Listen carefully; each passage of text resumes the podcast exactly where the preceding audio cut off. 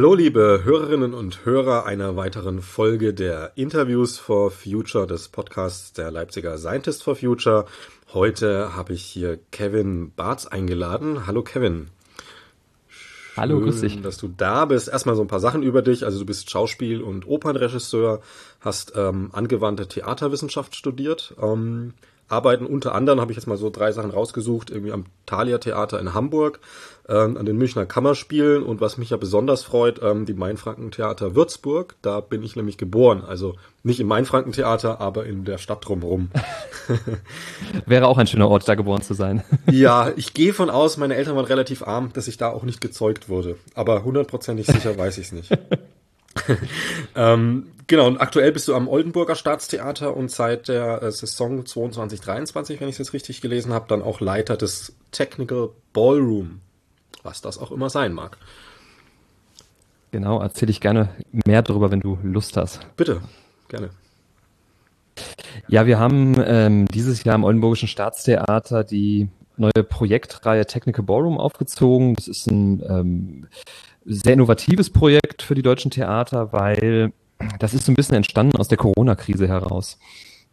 Wir haben ja als Theater das große Problem gehabt, dass als ähm, es das Aufführungsverbot gab oder zumindest das, unser Besuchsverbot, dass die ZuschauerInnen nicht mehr kommen durften, haben wir so ein bisschen gesagt, was machen wir denn jetzt noch? Also was ist denn jetzt unsere Aufgabe und, und wie können wir unsere Kunst aufrechterhalten und unsere Aufgabe in der Gesellschaft auch erfüllen? und haben dann relativ panisch und ohne Plan angefangen, Inszenierungen ins Internet zu streamen. Also wir haben versucht, das analoge Erlebnis Theater ins Digitale zu übersetzen. Und wir haben so gemerkt, das hat so gar nicht funktioniert. Also wir waren da selber sehr enttäuscht. Wir hatten auch nicht wahnsinnig viele Klicks. Also Netflix war immer noch Platz eins bei den Zuschauenden. Also ähm, sowohl künstlerisch war er nicht zufrieden oder das hat gepasst, aber kam einfach nicht an bei den Leuten oder wie? Na, ich glaube, dass einfach dadurch, dass das Elementare am Theater verloren geht. Und zwar, man sitzt in einem Raum, ja, das ist ein Live-Moment, da sitzen Zuschauende, da sitzt, da stehen PerformerInnen auf der Bühne, die machen was und ich erlebe genau diesen Moment. Und der ist ja auch so geprägt von so einer Feedback-Schleife. Das heißt, das Publikum findet den Abend heute besonders lustig, also lachen die viel und dann merken die SpielerInnen auf der Bühne das und dann sagen die, ah, guck mal, heute ist ein witziger Abend, ich gebe mal noch ein bisschen mehr. Ähm, und so wird ja jeder Abend einzigartig. Das ist ja das Besondere am Theater und was wir dem, dem Film und dem, dem Streaming-Angebot absolut voraus haben, diese Synergien, die entstehen zwischen Publikum und Spielenden. Mhm. Und das ist etwas, warum ich ins Theater gehe und warum ich Theater mache. Und deswegen haben wir gesagt, das ist nicht der richtige Weg. Wir können den Bühnenraum nicht in den digitalen Raum übertragen. Ähm, und dann haben wir gesagt, aber hey, Digitalität ist gerade so das, was äh, unsere Gesellschaft wirklich so maßgebend umtreibt. Also diese digitale Revolution hat, hat die Welt verändert und die Theater wissen nicht so richtig darauf zu antworten. Also haben wir gesagt, wir würden gerne mal versuchen, das Digitale ins Analoge zu übersetzen. Also wir bauen eine spezielle Bühne, ähm, die das Tor zum Internet oder das Tor zur Digitalität sein möchte. Und da stellen wir ästhetisch wie inhaltlich Fragestellungen unserer Gesellschaft auf die Bühne und ähm, bewegen uns so fernab der großen Klassiker. Also mal kein Schiller, Goethe, Shakespeare, sondern wir erschaffen eigene Stückinhalte, die sich gerade wirklich an der Lebensrealität von unserer oder jungen Menschen oder generell unserer Gesellschaft eigentlich abarbeiten. Also quasi jetzt von der Umsetzung ähm, des Problems, Streamen Theater ins Internet und es fällt ein elementarer Teil weg, einfach um 180 Grad gedreht und eine Lösung gefunden, die dann einen Mehrwert genau. gibt. Also wir holen eigentlich die Digitalität in den Raum und das Publikum muss weiter kommen. Also da findet kein Streaming statt. Man kann unsere Abende im Technical Ballroom jetzt nicht bei YouTube schauen, sondern man muss schon hier nach Oldenburg kommen und muss im Saal sitzen. Aber das ist halt so elementar für mich. Also dieses, ich finde den Abend scheiße, also stehe ich auf und gehe. Das kostet mich aber Überwindung. Ne? Da müssen fünf andere Leute in der Reihe aufstehen, die finden das aber vielleicht total gut, sind dadurch genervt. Die klatschen dann umso mehr beim Applaus. Das sind so Momente, die mich einfach wahnsinnig interessieren, die ich auch politisch finde. Und das ist jetzt, also für das Verständnis ist es auch nicht so, dass dann quasi da einfach eine Leinwand steht und ihr ein Theaterstück auf der Leinwand habt, sondern das ist dann schon sehr. Nee. Also das kann man äh, in so drei, also der Bühnenraum gestaltet sich durch drei große Elemente. Das ist einmal, wir haben eine LED-Video-Wall, also fünf Elemente davon, die so im, im Tetris-Style, im verpixelten Style eigentlich die Bühne abbilden. Das ist für uns ein wahnsinniger Gewinn, weil wir bisher im Theater mal mit Beamern gearbeitet haben und da gibt's halt diese, es ist ein bisschen langweilig, aber Schattenwurf ist halt einfach ein Riesenproblem. Ne? Ja, ja. Das ist. Aber kann auch super schön sein, da, ne? Also Licht und Schatten, je nachdem halt. Stimmt. Genau, nur es ist halt, da bricht die Illusion. Du willst eine Verschmelzung zwischen einer Theaterbühne, also Spielenden auf der Bühne und einem Raum erzählen und dann laufen die da durch und plötzlich wirft es einen Schatten und du siehst das Bild im Gesicht von den Leuten. Das kann ästhetisch sehr spannend sein, bricht aber mit Illusionen, wenn du die erzeugen möchtest. Und das schafft die LED-Wall halt, weil die viel crisper ist, die ist auch ein Beleuchtungselement. Das hat einen immersiven Gedanken. Das ist quasi wie eine ähm, Rückprojektion dann halt auch, ne? Also jetzt technisch, ja, technisch genau, anders, richtig, aber, stimmt. Ja. Genau, Rückprojektion hat immer dieses riesige Problem, du brauchst halt mindestens fünf Meter hinter der Bühnenrückwand und die haben wir alle irgendwie nicht. Dann haben wir einen ähm, sehr, sehr modernen und neuen Medienrechner ähm, zusammenbauen lassen, der im Grunde mit Sensoren arbeiten kann, der Livestreams, also äh, Datenstreams vor allem aus dem Internet rausziehen kann, die visuell verarbeiten und wieder als Inhalt auf die LED-Walls geben kann. Und auch diverse, da können wir irgendwie acht Livecams noch reingeben, die wir einbinden. Ähm, und das ist mir jetzt besonders wichtig, der schafft die Verknüpfung zum Publikum, denn wir haben für das komplette Publikum Tablets angeschafft. Da gehen 140 Leute rein in den Saal und wir haben 140 Tablets und da haben wir einen Programmierer, der eine App schreibt. So können wir mit dem Publikum während des Abends kommunizieren, weil ich behaupte, Digitalität ist ja ähm, ist dann äh, bidirektionales System. Es ist ja immer, ich glotze nicht einfach nur, sondern ich gebe ja Input und daraufhin verändert sich was im Internet. Und das versuchen wir da auch umzusetzen, dass es einen partizipativen Gedanken hat. Okay, und das ist dann aber jetzt nicht nur so irgendwie, dass dann alle halbe Stunde mal aufploppt, wie gefällt dir das Stück, äh, gut, mittel, schlecht oder so, sondern tatsächlich ins Stück integrierte Interaktion, so die Total. Also unsere erste Premiere, mit der wir öffnen offline, ist ein Gamification-Projekt. Da geht es darum, dass wir eine Digitaldetektei auf der Bühne gründen. Es sind drei Leute, die sagen, ey, wir haben Oldenburgs schnellsten Rechner gebaut und das ist eine Suchmaschine für Menschen. Ich tippe einen Namen ein, das ganze Internet wird durchsucht nach, ähm, nach, nach Spuren und dann kann ich dir nach 30 Sekunden sagen, wo ist derjenige. Und dann kommt aber ein Fall rein, der ist besonders tricky, weil ähm, die Person ist im Internet nicht zu finden der Auftraggeber, der hat das Handy von der Person und sagt, hier, das ist gesperrt, was machen wir? Und dieses komplette Handy transferiert derjenige zu uns nach Oldenburg in den Technical Ballroom. ist natürlich eine Fiktion. Und das haben dann alle Zuschauenden auf dem Tablet. Das heißt, wir suchen gemeinsam mit dem Publikum den ganzen Abend in dem Handy nach Spuren. Was ist mit der Person passiert? Wo sind die letzten Spuren? Was können wir aus den WhatsApp-Konversationen an Spuren herausziehen? In die DB-App reingucken, wo ist der letzte Zug hingefahren? Was ist in den E-Mails so? ähm, an, an, an Spuren zu finden und so wird so ein bisschen die Digitalität anhand unseres digitalen Fußabdrucks oder Fingerabdrucks in unseren Smartphones eigentlich thematisiert. Und was sich herausstellt, ohne zu, zu viel zu verraten, ist, dass es da um eine Person geht, die in die Wohnungslosigkeit geraten ist. Also äh, wer ist offline, wer ist online in unserer Gesellschaft. Und da ist tatsächlich, der Abend geht nicht voran, wenn das ganze Publikum nicht immer mitarbeitet und in diesem Handy gemeinsam mit unseren Digital Detectives auf der Bühne nach Spuren sucht. Also es kann auch durchaus sein, dass, dass äh, das Stück dann der Abend ein bisschen kürzer oder länger geht, je nachdem, wie fix die sind. Oder ja, genau. Das ist ähm, total, der Abend kann irgendwas zwischen 65 und 80 Minuten gehen. Wir haben natürlich so ein paar Hilfsmechanismen eingebaut. Das ist klar. Also man will ja nicht scheitern, äh, aber es ist schon eine sehr individuelle Erfahrung. Und das ist mir wichtig. Es ist eine reelle Erfahrung. Ja, Kevin, äh, alles erstmal sehr spannend. Ähm, könnte man sich jetzt noch irgendwie zwei, drei Stunden über Theaterkonzepte, Technik unterhalten, aber wir sind ja hier ein ähm, Wissenschaftspodcast zum Thema Klimawandel, Biodiversitätskrise. Ähm, jetzt mal die Brücke geschlagen. Da gibt's ja auch noch ein Pro Projekt, das dann tatsächlich auch sehr konkret damit zu tun hat. Ähm, magst du uns davon mal ein bisschen erzählen? Ja, unsere zweite Premiere wird direkt äh, nach dem ersten Projekt offline kommen und ähm, der Titel lautet äh, Vivaldi featuring Scientist Rebellion, die vier neuen Jahreszeiten. Und das ist so ein bisschen der Brückenschlag zu einer anderen Sparte des Theaters. Da arbeiten wir im Musiktheater zusammen und haben auch eine Schauspielerin auf der Bühne. Ähm, die Idee war einfach, Vivaldi hat ja 1740 diese Komposition angefertigt und das gilt ja bis heute so ein bisschen als das programmatische ähm, klassische Musikwerk äh, für die Vertonung von Jahreszeiten oder Vertonung von Wetter vor allem auch. Und ähm, ich erinnere mich noch sehr gut daran, als ich das in der Grundschule das erste Mal vorgespielt bekommen. Da hat man halt sich das Ganze angehört und die Musiklehrerin hat gesagt, na, was hört ihr denn? Beschreibt doch mal, welche Assoziationen ihr habt. Und dann geht's um den Winter und dann beschreibt man, wie man dieses knackende Eis hört. Ähm, also alles sehr, sehr ähm, spannende musikalische Bilder, die man natürlich stark verknüpfen kann mit Wetter. Nur ich frage mich mittlerweile, ich habe äh, Zwillinge, die sind jetzt elf Monate alt, ähm, können die das in zehn Jahren auch noch so entschlüsseln? Also ist das Wetter, was Vivaldi 1740 komponiert hat, eigentlich noch jetzt oder in zehn Jahren das gleiche aufgrund der Verschiebung des Klimawandels. Und ähm, ist damit nicht auch so ein ganz, ganz wichtiges Stück Kulturgut unserer europäischen Kultur, unserer Musikgeschichte eigentlich zerstört? Und ähm, ich, ich glaube nein, ich glaube, dass das irgendwann nicht mehr chiffrierbar ist für Kinder weil sich alles so verschoben hat, dass man sagt, hey, ja, warum soll denn aber nur im Sommersturm sein? Ist ja auch im Wintersturm, ist ja im Herbststurm, ist ja im Frühlingssturm und Umweltkatastrophen, also Klimakatastrophen.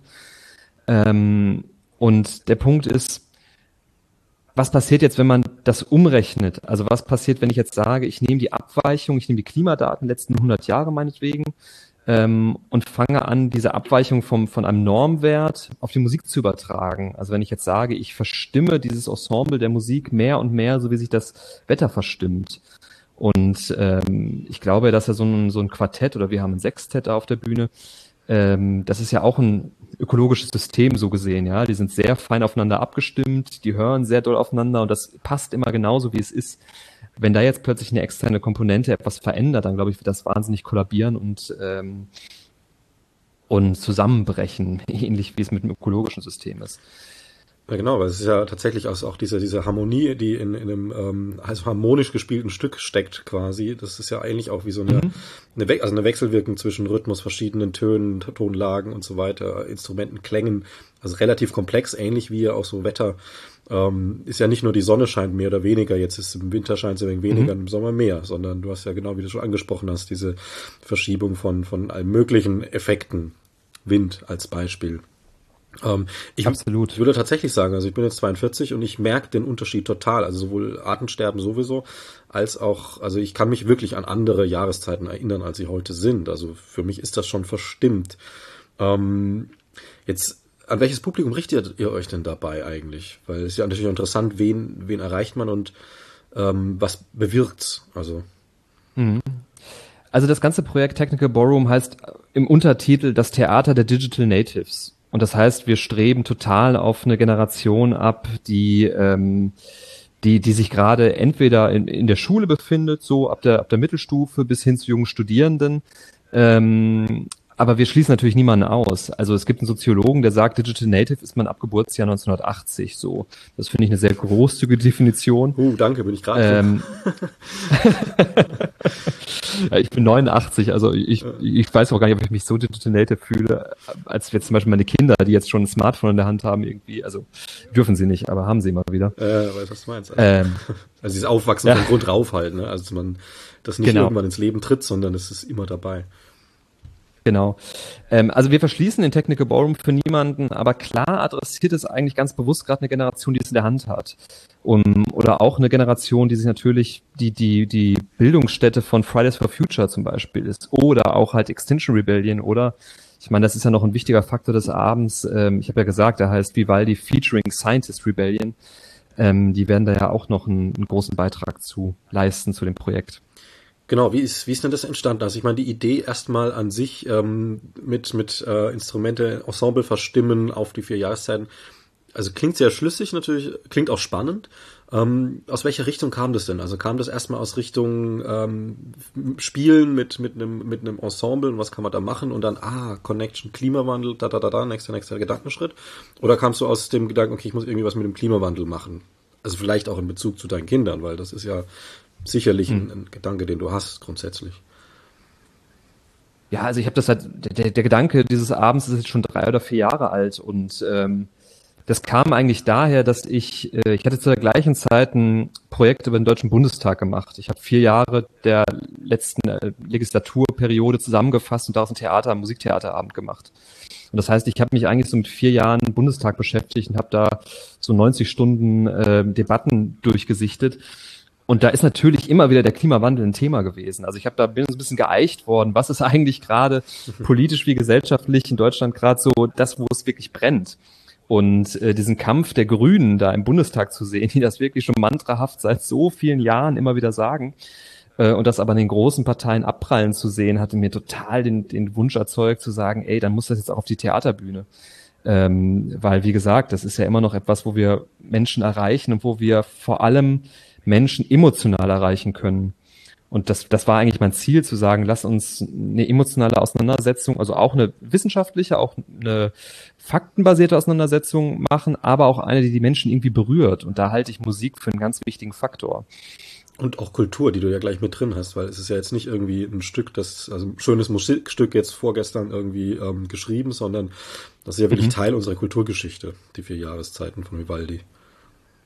Ja, und das ist, finde ich, halt auch so einen ganz, ganz wichtigen Faktor. Also wenn man mal anfängt, darüber nachzudenken, wie allumfassend eigentlich der Klimawandel in seiner Katastrophe ist. Also zu sehen, ähm, dass das endet nicht bei Naturkatastrophen, sondern es endet daran irgendwann, dass sich ja unsere Kultur auflöst, dass gewisse Dinge irgendwann nicht mehr möglich sind. Also wenn wir daran denken, was diese Klimakatastrophen erzeugen können oder was die für Schaden anrichten, dann wird es irgendwann dahin führen, dass auch das, was uns kulturell ideell am Herzen liegt, zerstört wird.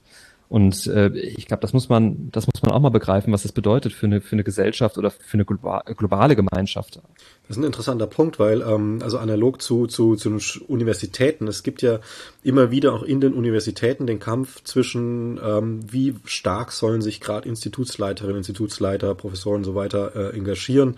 Und dann hat man natürlich seinen, seinen gemütlichen Job, hat da irgendwie eine schöne Position und die zu riskieren ist schwierig, auch total nachvollziehbar.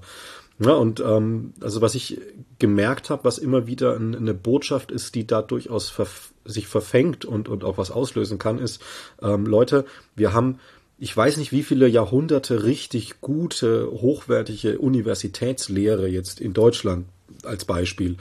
Und ähm, ja. das geht zu Ende, wenn wir so weitermachen. Es wird in 200 Jahren keine universitäre Lehre mehr geben.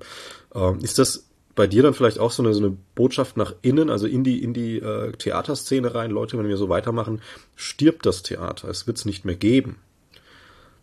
Oder? Ja, äh, äh, wobei speziell in dem Abend interessiert mich viel mehr, was du gerade sagst, weil ich möchte gar nicht theaterreferenziell da arbeiten. Also ja klar, ich sage Kultur im Sinne von Vivaldi, von unserem äh, kulturellen Erbe wird damit auch zerstört werden. Aber der Abend hat einen totalen Schwerpunkt auf Wissenschaft der, ähm, deswegen habe ich den Kontakt zu Scientist Rebellion aufgebaut. Ähm, der möchte eigentlich mal die Position von jungen WissenschaftlerInnen, nicht jungen, aber von, von WissenschaftlerInnen in den Mittelpunkt stellen, die ähm, etwas studieren, die von unserer Gesellschaft damit beauftragt sind, ExpertInnen für ein bestimmtes Thema zu sein und damit auch, würde ich sagen, eine warnende Pflicht wahrnehmen, ja. Wenn etwas total katastrophal irgendwie gegen die Wand fahren könnte, dann sind es die WissenschaftlerInnen, die sagen, Achtung, wir können in die Zukunft schauen, denn wir haben es studiert, ja. Ähm, oder ein, eine mögliche Zukunft, ja. Ja, wir haben die Daten und, und so weiter, wir können sie lesen, ne? Das ist dann schon ein. Genau, richtig. Ja. Und ähm, mich interessiert da eigentlich viel mehr, also wie haben wir die Wissenschaft in den letzten Jahren behandelt, gerade in, in, in Hinsicht auf den Klimawandel? Also wie haben wir WissenschaftlerInnen auch getreten, sage ich jetzt mal, die immer wieder gewarnt haben, aber es ist dann doch sehr bequem, mit seinem Dieselauto die kleinen Strecken zu fahren. Und ähm, es ist irgendwie für die Politik doch sehr angenehm, das zu sagen, na ja, das ist ja nur eine Möglichkeit, so muss es ja gar nicht sein und das ist ja vielleicht auch alles gar nicht menschgemacht. Ähm, also die ganzen Entschuldigungen und Menschen, die also nochmal von uns als Gesellschaft damit beauftragt wurden, sich dezidiert mit etwas fachspezifisch auseinanderzusetzen, werden nicht ernst genommen, dem wird nicht zugehört. Und ich glaube, dass wir da auch einfach den, den Stand der Wissenschaft auf den, aufs Spiel stellen, ja. Und das ist etwas, was mich total an dem Abend interessiert. Deswegen äh, werden wir eigentlich auch die Stimme der Wissenschaftler thematisieren. Was ja auch ein bisschen mit der Corona-Geschichte so ein bisschen zusammenhängt. Da haben wir ja auch diese Entwicklung gehabt, dass genau. Wissenschaft irgendwie als, naja, gut, das brauchen wir jetzt nicht irgendwie vertiefen, das haben wir alle mitgekriegt. Ähm, du hast dich dann, also du hast dich von dir aus an Scientist Rebellion gewandt. Warum konkret Scientist Rebellion? Es gibt ja viele Wissenschaftszugänge, sage ich jetzt mal so. Ja, das ist jetzt das kam daher, dass ich, ähm, also ich fange mal vorne an. Es gibt da diesen Film Don't Look Up mhm. äh, auf Netflix, der kam Anfang des Jahres raus und der hat mir sehr aus der Seele gesprochen, weil der äh, eine zwei Wissenschaftsfiguren thematisiert hat und in den Mittelpunkt einer ähm, Katastrophe eines Science-Fiction-Film gestellt hat. Äh, so Science-Fiction ist der ja gar nicht. Ja, ähm, Realsatire. genau, Realsatire. Ähm, nichtsdestotrotz fand ich es großartig, dass ähm, er gerade in Form der jungen Wissenschaftlerin da wenig überzogen hat in vielen Momenten vielleicht und genau das in den Kern gestellt hat. Da ist jemand, der warnt, da ist jemand, der mit seiner Profession dahin geht und sagt, ich habe es studiert, äh, ich warne euch und der wird einfach nur in die Lächerlichkeit gezogen. Ähm, und ich habe da auch verstanden oder ich habe da angefangen drüber nachzudenken, was muss das für eine Wut in mir auslösen? Also was macht das auch emotional mit mir? Und habe gesagt, ja, ich brauche jetzt die Stimme von WissenschaftlerInnen oder die Stimme von, von, von Menschen, die davor waren und die möchte ich gerne in den Abend einbauen. Da bin ich als allererstes natürlich bei Fridays for Future gelandet, weil es die populärste Bewegung ist und die größte und äh, direkt bei uns in Oldenburg vom Theater ist ein Klimacamp gewesen, ist jetzt nicht mehr, aber das war da sehr lange habe ich doch öfter mit den Leuten unterhalten. Ähm, nur die, die, die Wissenschaft hat mir da ein bisschen gefehlt, weil das waren natürlich oft äh, sehr engagierte Menschen, es waren äh, junge Studierende, aber eher größtenteils SchülerInnen, die im Grunde da viel engagiert waren. Aber äh, die, die reine Wissenschaftlichkeit hat mir gefehlt. Und ein bisschen das radikale Außen, sage ich mal, weil das ist auch eine Frage, die mich total interessiert. Also was macht denn der Klimawandel mit unserer Gesellschaft? Also äh, ist das nicht auch irgendwann demokratiegefährdend, was da gerade passiert? Also so, und das, das sagt ja auch was. Wo, wo positionieren sich Menschen? Und dann bin ich bei Extension Rebellion gelandet, ähm, hatte erst gesagt, ich schreibe die an, weil ich das einfach wahrgenommen habe als eine radikalere Form von Fridays for Future in ihren Aktionen und in ihren aktivistischen äh, Vorhaben. Und habe dann aber durch Zufall auf der Unterseite Scientist Rebellion gefunden und habe gedacht, das ist eigentlich das, was mich interessiert. Es sind WissenschaftlerInnen, die auf die Straße gehen, die äh, auch, auch, auch radikal versuchen, auf etwas hinzuweisen, aber eigentlich aus dieser Profession kommen. Und da habe ich dann eigentlich die Leute angeschrieben und bin da relativ schnell auf, auf sehr offene Ohren und, und sehr viel Bereitwilligkeit da mitzuarbeiten getroffen. Und dann ist da die Kollaboration entstanden.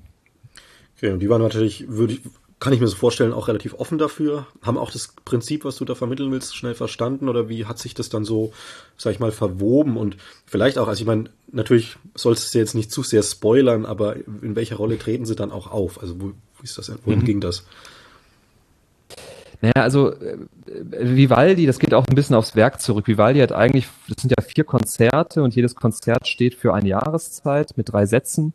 Ähm, und Vivaldi hat selber vor jedes Konzert, vor jede Jahreszeit ein Gedicht gesetzt, das er geschrieben hat. Das ist halt so ein bisschen, ich sag's jetzt mal despektierlich, kitschige Wetterliteratur irgendwo und ähm, eicht so ein bisschen auf die Bilder, die er dann später vertont. Das führt auch kein Mensch auf, weil das will eigentlich keiner hören und äh, ist aber eigentlich so gedacht von Vivaldi. Und ich habe gesagt, naja, wenn wir die jetzt aber ersetzen, diese alten romantischen Wettergedichte, durch ein Pamphlet, durch, ein, durch eine radikale Formulierung im Grunde, das fände ich eigentlich spannend, aber ich hatte keinen Bock, das selber zu formulieren, weil dafür bin ich dann doch wieder nur Theatermacher und, und wir sind, wir können alles so ein bisschen, aber nichts richtig. Naja, und dann wollte ich lieber Leute. Letztlich ja, dass die anderen dazu bringst, was zu machen. Genau, im besten Fall. ähm, und dann, dann habe ich da mit Nana von Scientist Rebellion äh, lange gesprochen und wir haben uns hinterhergeschrieben, die haben das Konzept sehr schnell verstanden und waren da auch zum Glück echt total schnell angezündet. Und ich habe denen erstmal totale Freiheit gelassen. Ich habe gesagt, ey, formuliert, was ihr wollt. Also wenn ihr jetzt einen Vortrag formulieren wollt, weil ihr den am, am sinnigsten findet, dann macht einen Vortrag. Wenn ihr ein wütendes, radikales Pamphlet schreiben wollt, als aktivistische Gruppe, könnt ihr gerne das machen. Und wenn ihr aber eure Lebensgeschichte oder Nana, du deine Lebensgeschichte erzählen möchtest, dann finde ich das auch gut irgendwie. Und ich glaube momentan, der Text ist ja noch in der Entstehung, wird es eine Mischung aus allem dreien Sachen. Also ich habe mit Nana ein langes Interview geführt ähm, und da hat mich auch einfach interessiert, jetzt mal an deiner Rolle, wie bist du Wissenschaftlerin geworden? Warum hast du das studiert? Ja, und wenn sie dann davon erzählt, dass sie eigentlich einfach Artenvielfalt schützen wollte, weil sie in der Natur aufgewachsen ist und, und Artenvielfalt selber erlebt hat und das aus ihrer Liebe heraus als schützenswert findet, dann finde ich es so logisch und so verständlich, warum man so ein Studienfach wählt und sich dann dafür engagiert und darin arbeitet. Das ist manchmal, ich meine, nicht jeder wählt sein Studienfach so. Manche Leute sagen auch einfach, wo sind die, die Jobbedingungen am besten, äh, wo kriege ich am ehesten Job, das ist auch total okay. Aber wenn Leute natürlich mit einer großen Portion ideellem Antrieb da noch hinterstehen, dann finde ich es halt wahnsinnig spannend, weil dann brennt man ja für ein Fach und für ein Fachgebiet. Woher kommt denn dein ideeller Antrieb zu Klima, Naturschutz? Ähm, was es jetzt vielleicht auch genauer ist, vielleicht ist dir, ist dir das Wetter wichtiger als die Insekten oder andersrum, keine Ahnung. Also mal die mhm. Frage an dich. Na, ich, ich glaube, ich spiele das mal bei einem Umweg. Ähm, der Punkt ist, ich, ich mache Theater, weil es mich total interessiert, was treibt unsere Gesellschaft um? Was sind die großen Themen unserer Gesellschaft? Und, und ich nehme mich gerne dieser Themen an, ich nehme mir die gerne und fange da selber an zu graben, wie ist meine Position dazu. Und ähm, das ist etwas, was mich da erstmal zum, zum Klimawandel gebracht hat.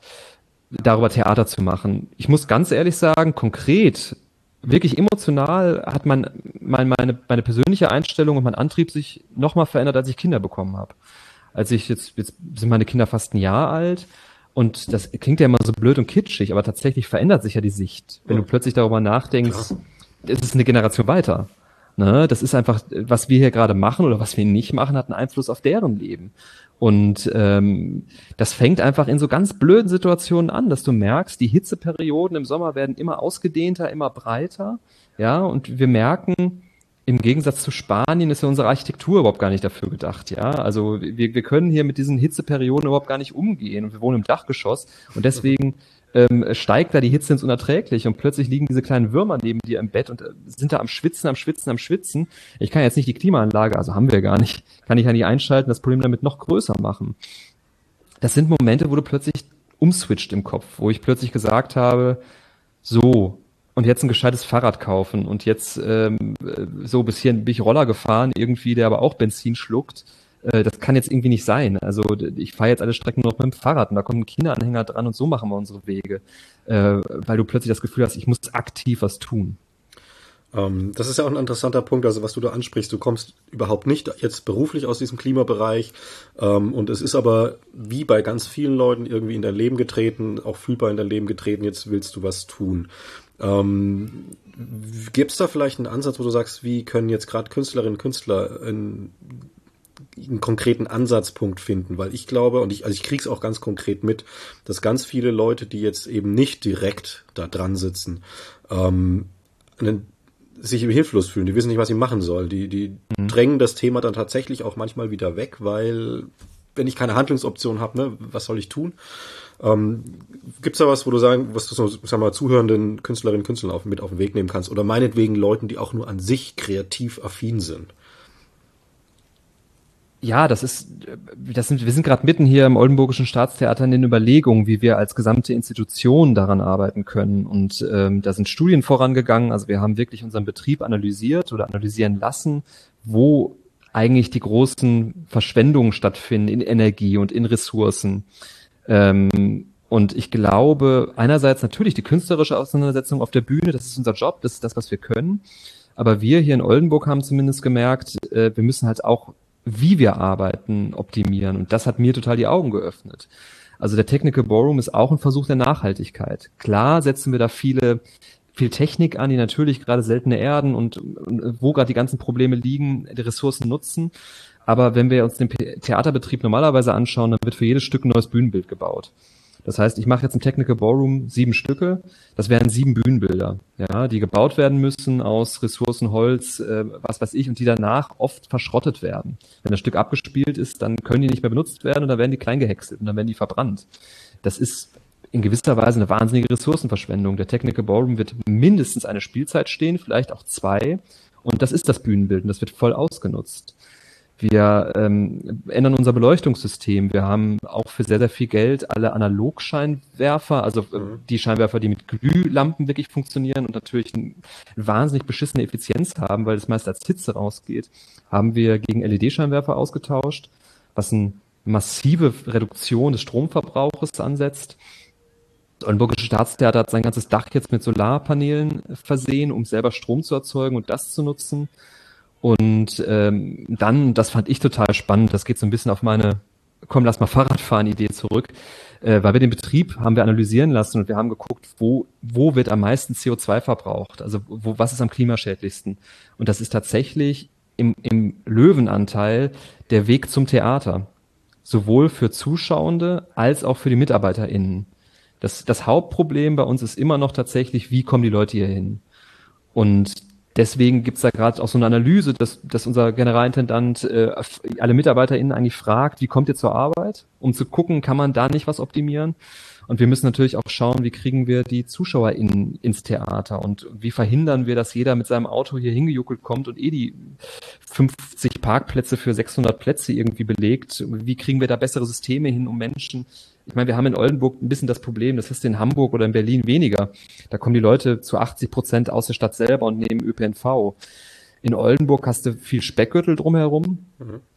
Und klar müssen die Leute dann vielleicht 30, 40 Minuten fahren, aber wie kann man da Anreize schaffen, dass die Leute nicht im Pkw nehmen? Habt ihr da auch schon Ansätze gefunden oder ist er da noch einfach am Knappern? Weil es ist ein schwieriges Problem. Wie will ich den Leuten erzählen, fahr jetzt mal nicht mit deinem SUV? Kann man sagen, wird erstmal richtig Total. Haben, ne? Also da gibt es eine Nachhaltigkeitsgruppe, die sich hier gegründet hat am Theater, ähm, wo genau über sowas ähm, gearbeitet wird. Die ist aber teilweise, nee, die ist jetzt eigentlich erst drei, vier Wochen alt. Ähm, und da haben wir noch keine ersten Ergebnisse, aber wir haben zumindest die Ziele, die wir da erreichen wollen. Ähm, dass wir da irgendwie optimieren und da, wir wissen zumindest, wo das Problem liegt und wie wir das besser gestalten können.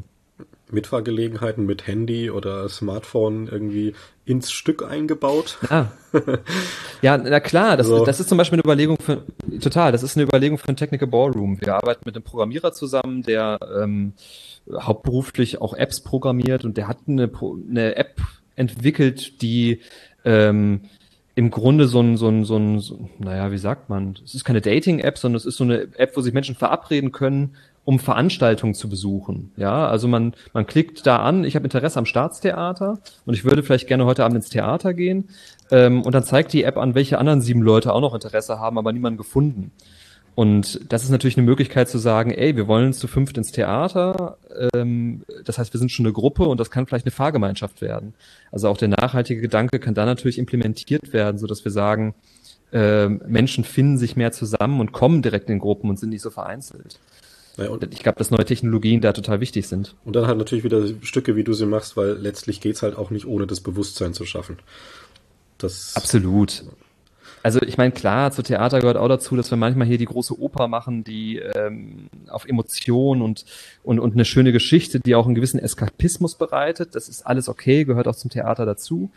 Äh, nur wir dürfen uns darin nicht verstecken, sondern ich glaube, gerade ein Theater, was was eine junge Generation von Menschen anspricht, muss ähm, einen politischen Willen nach vorne haben, Dinge aufzudecken, Dinge anzusprechen und Dinge zu thematisieren. Es muss nicht Antworten geben, aber es muss mindestens Fragen stellen, die wir mitnehmen und uns überlegen in der Zeit. Apropos ansprechen, also ich meine jetzt nicht Dinge, sondern Leute und Menschen ansprechen. Ähm, also du hast ja Scientist Rebellion für das Stück ähm, dazu geholt. Scientist Rebellion ist natürlich ganz klar verknüpft mit zivilem Ungehorsam, ähm, der also immer wieder auch, auch sehr ambivalent debattiert wird und irgendwo zwischen, das ist total notwendig, richtig und äh, es nervt nur die Leute. Ähm, ich persönlich sehe das immer so ein bisschen abhängig von der Aktion. So, es ist ein Unterschied, ob man jetzt was adressiert oder nicht adressiert zum Beispiel. Und letztlich ähm, geht es natürlich darum, Menschen mitzunehmen. Und was mir da tatsächlich ein bisschen fehlt, vielleicht hast du deine Meinung, Ideen, wie auch immer, ist ähm, ein kreativer, künstlerischer, vielleicht auch witziger An Anspruch, irgendwie solche Sachen zu machen. Ein Beispiel, ich weiß nicht, ob du das kennst, das war irgendwie ein Künstler, es, hat, es war kein ziviler Ungehorsam an sich, aber es war eine Straßenblockade. Das war eine Straße, da konntest du nicht wieder überholen, ne, eine Spur. Und der hat sich einfach als Schnecke verkleidet und es hat ein großen, großes Schneckenhaus aufgesetzt und ist einfach diese Straße entlang gerobbt und hast halt hinten dran äh, einen Riesenstau. Das Ding hat mittlerweile, ich glaube, 30 Millionen Klicks auf, auf YouTube oder 12 Millionen oder irgend sowas. Man schaut sich das an und lacht sich kaputt und findet es irgendwie super gut. Ne, Im Gegensatz zu so einer einfach hier, wir haben uns jetzt hingesetzt und, und schauen irgendwie böse in die Kamera und haben eine Straßenblockade. So. Also auch wenn natürlich die Motivation total verständlich ist. Ja, ähm, kann ziviler Ungehorsam da tatsächlich aus dem direkten Adressieren über Gefühle, über Kreativität, über Kultur auch ähm, was lernen? Ich glaube ja. Ich, ich glaube, man, man muss nur, ähm, man darf nicht zu kurzfristig denken bei zivilen Ungehorsam ich glaube nicht daran, dass wenn ich die Straße blockiere als Aktivistengruppe, dass ich die Leute, die da halten müssen und die gerade auf dem Weg zur Arbeit sind, die ein quengelndes Kind hinten drin haben oder zum Kinderarzt wollen und eh schon im Stress sind, ich glaube nicht, dass ich bei denen einen, einen Gedankenwandel erzeuge. Das glaube ich nicht. Ich glaube, die sind ein bisschen Mittel zum Zweck, die genau, Leute, die ich ja um nerve. medialen Impact, wobei ich jetzt zumindest in der Klimaszene genau. auch immer mitkriege, dass viele, selbst Leute, die ein Bewusstsein dafür haben, diese Aktionen von den Aktionen genervt sind, also die nicht im Stau stecken, sondern davon hören, sehen. Mhm. Und was passiert jetzt mit so quasi klassisch SUV-Fahrer? Der wird da ja keinen Applaus schlagen. Also auch, nee, wenn er es nee, nur klar. liest. Aber genau, aber ich glaube genau, das ist ja der, der, der zweitrangige, nicht zweitrangige, sondern der, der, die zweite Welle des Effektes. Also gerade diese mediale Rezeption. Das Wichtige ist, dass diese Dinge dokumentiert werden und plötzlich ihren Weg ins Internet finden ich, ich weiß gar, also da habe ich tatsächlich gar keine Erfahrung, wie genervt die Leute davon sind. Mir, also wenn ich den Leuten von dem Projekt erzähle von Vivaldi, ähm, dann sagen die Leute ganz oft zu mir, oh ja, hoffentlich ist es dann aber nicht sowas mit dem erhobenen Zeigefinger. Zum Beispiel, ähm, genau. Ja. Ganz genau. Äh, da, da weiß ich immer gar nicht, wie ich darauf reagieren soll, weil ich immer denke, die Situation ist so wahnsinnig brisant gerade und das erleben wir auch in den letzten zwei Jahren so hautnah. Also wenn man an die Flutkatastrophe im Ahrtal denkt, ähm, das ist alles hier schon lange und ich frage mich dann immer, was, was soll ich denn sonst machen, als mit dem erhobenen Zeigefinger irgendwie alternative Handlungsoptionen anzubieten? Ich glaube, wenn man das Problem ist, Leute haben keinen Bock darauf, was die sind, weil das bedeutet Verzicht und Umgewöhnung. Also was da gefordert wird oder was zwingend einen Effekt hat, ist halt das, dass ich mein Leben umstrukturiere. Dass ich halt plötzlich sage, ja, ich fahre halt nicht mehr mit dem Auto einkaufen. Das ist dann scheiße, wenn du zwei Kinder hinten drin hast. Dann musst du dir überlegen, wie du es machst. Gerade wenn es Strecken vielleicht sind, die 10, 12, 15 Kilometer sind.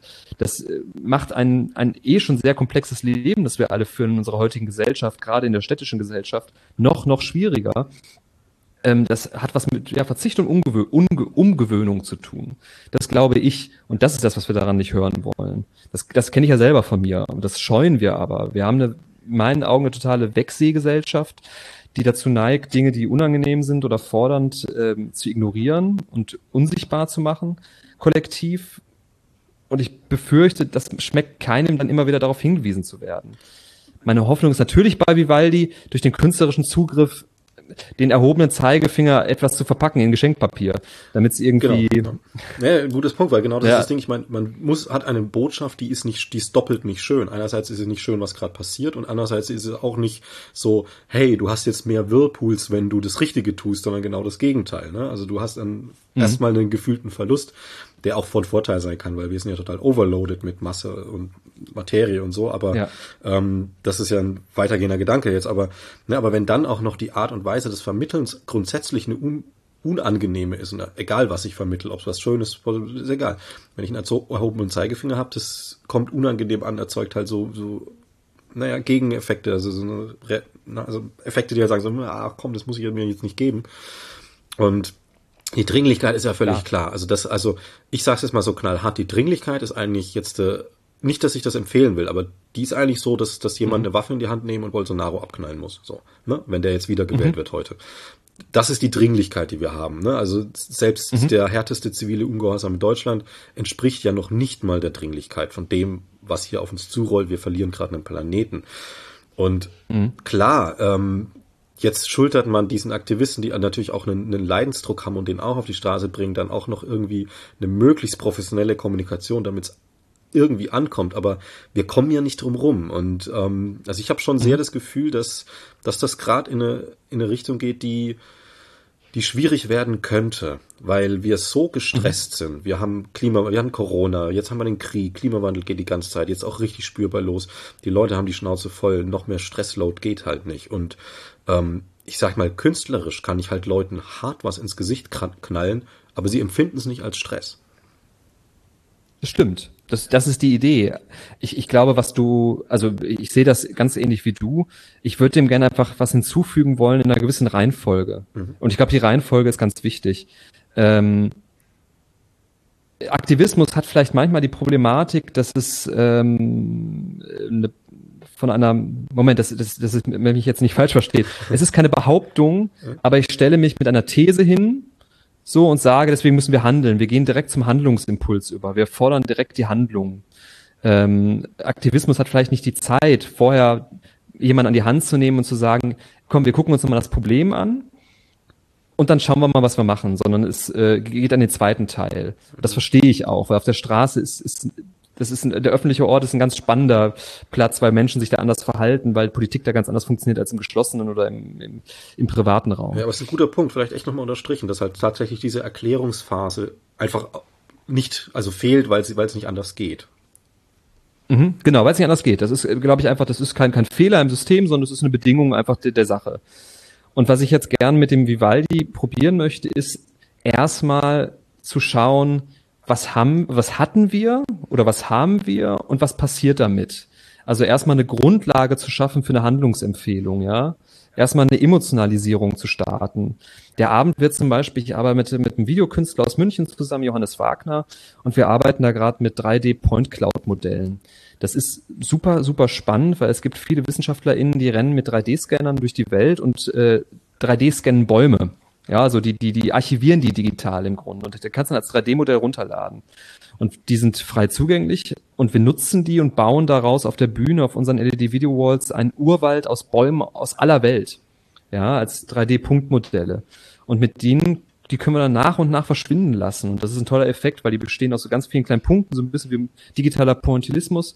Und die kannst du dann auseinanderziehen. Dieser Urwald lichtet sich immer mehr und mehr, dass wir so ein bisschen darauf gucken, wann bemerke ich das denn? Ja, da sind am Anfang 150 Bäume, relativ dicht, aber ab Minute eins lösen die sich mehr und mehr auf. Wann nehme ich eine, eine Artenvielfalt, die schwindet, wahr?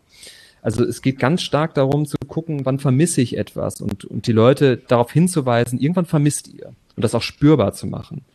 In der Musik wird es ganz einfach beschrieben ähm, den Anfang, den ersten Satz des ersten Konzertes kennt jeder. Der Frühling, das ist eines der berühmtesten Musikstücke im kollektiven Gedächtnis so. Und wir spielen das einmal ganz am Anfang und dann spielen wir es in der Wiederholung nochmal ganz zum Schluss in der komplett bearbeiteten Version. Ja, wie das klingen würde 2050, wenn das Klima in der schlechtesten Entwicklung dahin läuft. Das heißt, du wirst es zweimal hören. Einmal, wie wir es gerne hören wollen und einmal, wie es aber klingt, wenn wir nicht handeln ich glaube, das wird einen sehr emotionalen Effekt auf die Menschen haben, weil sie können da Verlust einfach emotional spüren. Und dann aber gesagt zu bekommen, wie kann ich das verhindern? Wie kann ich das noch abmildern? Wie kann ich es irgendwie besser machen? Ist, glaube ich, dann aber auch das Notwendige. Weil Theater krankt auch manchmal daran, immer nur Probleme aufzuzeigen, immer nur Fragen zu stellen, aber niemals zu sagen, so könntet ihr handeln. Nur das würde ich nicht sagen wollen. Ich würde mich nicht als Theatermacher hinstellen wollen und sagen, Leute, handelt mal so. Wenn ich aber WissenschaftlerInnen frage, was empfehlt ihr, würde ich das gerne mal anbieten. Okay, und da wäre Scientist Rebellion dann wieder im Spiel zum Beispiel. Genau. Ähm, vielleicht noch eine Frage, äh, kam mir jetzt spontan, also weil du sagst ja, das Stück bleibt im, im Theaterraum, was ja auch total sinnig ist für das Stück, aber nichtsdestotrotz ähm, Gibt es einen Gedanken, die reine Musikbearbeitung ähm, auch als musikalische Auskopplung zu veröffentlichen? Weil das würde ja natürlich noch mal mehr erreichen, einfach Leute und gerade spürbar. Äh, Total. Total. Das ist, also das ist mal ein bisschen, man muss mal vorsichtig sein, weil den Abend gibt's ja noch nicht. Momentan ist ja. das ja nur eine Planung. Und die Frage ist, wie viel der Energie springt, also durch, ich nenne das immer, das soll so ein wütendes Punk-Konzert eigentlich werden. Das soll so die ganze Energie des Ganzen sein. Ähm, und mal gucken, was aber, natürlich zeichnen wir das vielfältig auf, sowohl die, die Texte, die gesprochen werden von Scientist Rebellion durch die Schauspielerin, sowohl die Musik, die bearbeitet wurde. Das kann natürlich am Ende ein Hörspiel werden. So, ähm, das hat eine tolle Länge irgendwie. Die Musik an und für sich sind 45 Minuten roundabout. Ähm, durch die Texte wird es vielleicht bei 55, 60 Minuten landen. Wir werden sowohl über die Musik sprechen als auch zwischen den Konzerten. Und äh, klar, ich, ich, ich möchte, wenn dann eine Adaption liefern des Abends, die dann noch irgendwie weiter verwertbar ist. Das steht auf jeden Fall auf dem Papier.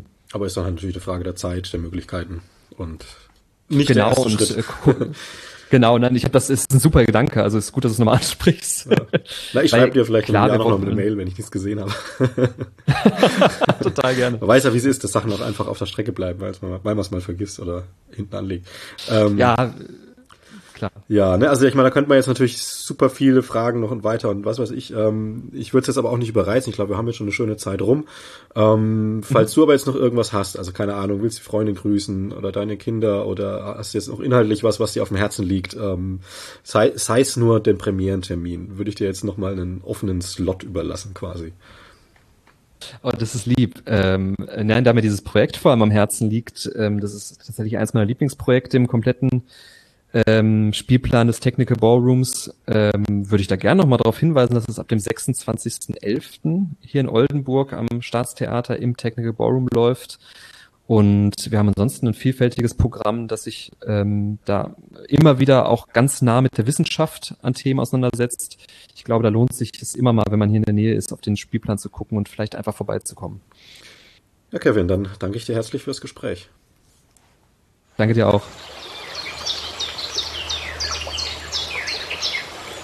Mm-hmm.